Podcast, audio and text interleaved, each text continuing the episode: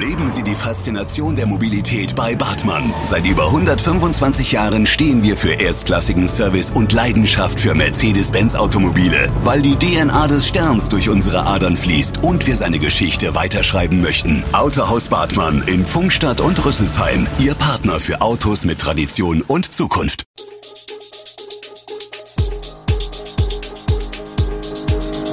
Gude, unser morgendliches News Update. Das Wichtigste aus Südhessen für Sie im Überblick. Guten Morgen aus Darmstadt an diesem 4. Februar. 2G-Regel fällt, Erleichterung bei Darmstädter Einzelhändlern, Kirchenaustrittswelle trifft auch die Bergstraße und hunderte Menschen bei Gedenkfeier in Kusel. Das und mehr gibt es heute für Sie im Podcast. Eine positive Nachricht direkt zum Einstieg. Die Stadt Darmstadt stoppt die 2G-Kontrollen für den gesamten Einzelhandel mit sofortiger Wirkung. Dies hat Oberbürgermeister Jochen Patsch mitgeteilt. Danach können Kundinnen und Kunden ohne Einschränkung in allen Geschäften einkaufen unter Einhaltung der Abstands- und Hygieneregeln und mit Maske. Zuletzt galt dies nur für Läden des täglichen Bedarfs wie etwa dem Lebensmittelhandel und für Apotheken. Auch die entsprechenden 2G-Kontrollen am Ladeneingang entfallen damit. Außerdem wird die Stadtpolizei keine 2G-Kontrollen in den Geschäften mehr durchführen. Der Verzicht auf die 2G-Regel ist aber nur möglich, wenn er mit der nötigen Vorsicht einhergeht, betont Oberbürgermeister Patsch. Dies bedeutet, in den Geschäften Masken zu tragen, zum eigenen Schutz und ebenso zum Schutz der Mitarbeitenden im Einzelhandel, Auswirkungen hat der Wegfall der 2G-Regel auf das Erfolgsmodell der Bändchen, die bunten Umhängsel am Handgelenk sind ab sofort für Geschäfte nicht mehr nötig. Einzig die 2G Plus Bändchen wird es weiterhin geben, kündigt Anke Jansen vom City Marketing an. Diese bleiben notwendig, weil für diesen Bereich die Hotspot-Regeln des Landes weiterhin greifen. Alles andere als positiv ist hingegen die aktuelle Lage der Kirche. Seit der Veröffentlichung des Münchner Missbrauchsgutachtens steigt vielerorts die Zahl der Kirchenaustritte. Das neue Gutachten zu sexueller Gewalt gegen Kinder und Jugendliche im Erzbistum München und Freising erschüttert die katholische Kirche. Das Beben ist bis nach Südhessen zu spüren.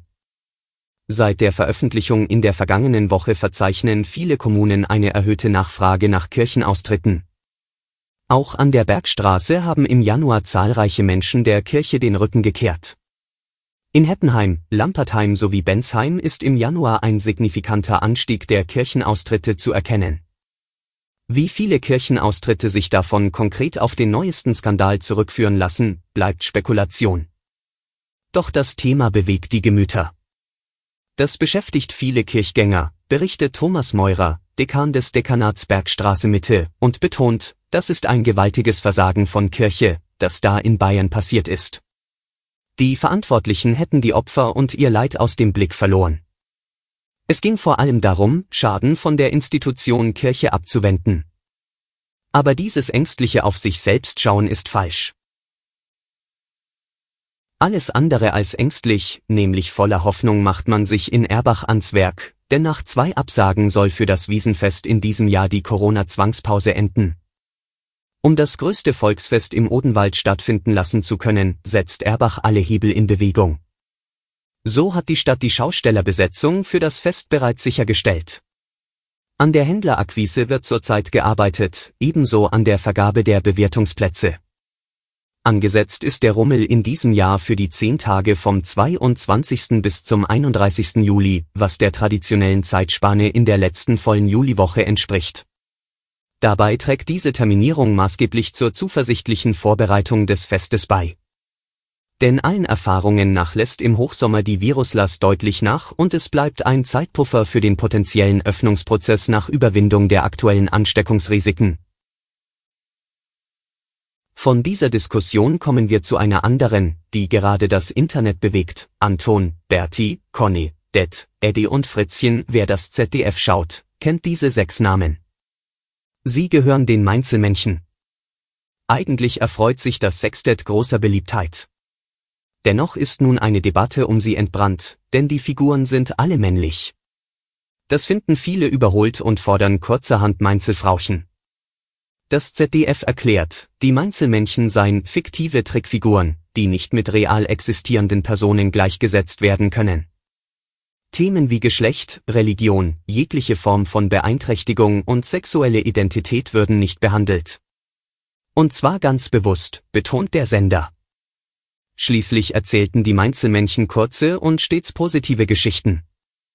Die Reaktionen auf das Statement sind geteilt.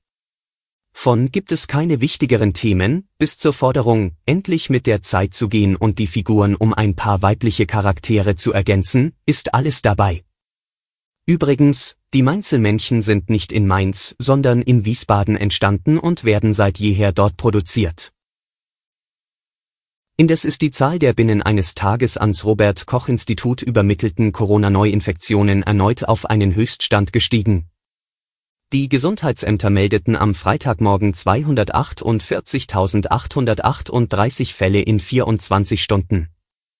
Die 7-Tage-Inzidenz gab das RKI mit 1349,5 an, das ist ebenfalls ein Höchststand.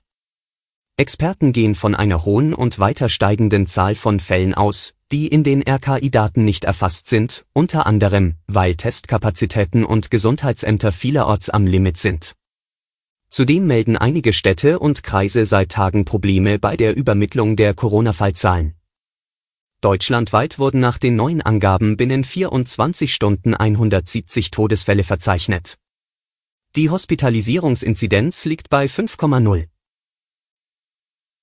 Drei Tage nach den tödlichen Schüssen auf zwei Polizisten bei einer Verkehrskontrolle in Rheinland-Pfalz ist bei einer ökumenischen Gedenkfeier im pfälzischen Kusel der beiden Opfer gedacht worden. Der Ton der Gedenkfeier der protestantischen und katholischen Kirchengemeinde wurde auf den Marktplatz übertragen, wo sich zahlreiche Menschen versammelt hatten. Während in der Stadtkirche 120 Personen Platz fanden, verfolgten nach Schätzungen des Ordnungsamtes weitere 500 die Übertragung des Gottesdienstes auf dem Marktplatz. Wir sind nicht allein mit unseren Gefühlen, rief der Kuseler evangelische Dekan Lars Stetzenbach den Trauernden im Gebet zu. Der Gottesdienst wurde mit Liedern wie You'll Never Walk Alone und Wortbeiträgen gestaltet. Der Herr ist nahe denen, die zerbrochenen Herzens sind, sagte Dekan Stetzenbach zu Beginn. Andere Redner sprachen von Trauer, Wut, Erschrecken über den Tod der beiden Polizisten. Vor dem Altar und vor der Kirche brannten Kerzen, am Eingang lagen zwei Kondolenzbücher aus. Alle Infos zu diesen Themen und noch viel mehr finden Sie stets aktuell auf echo-online.de.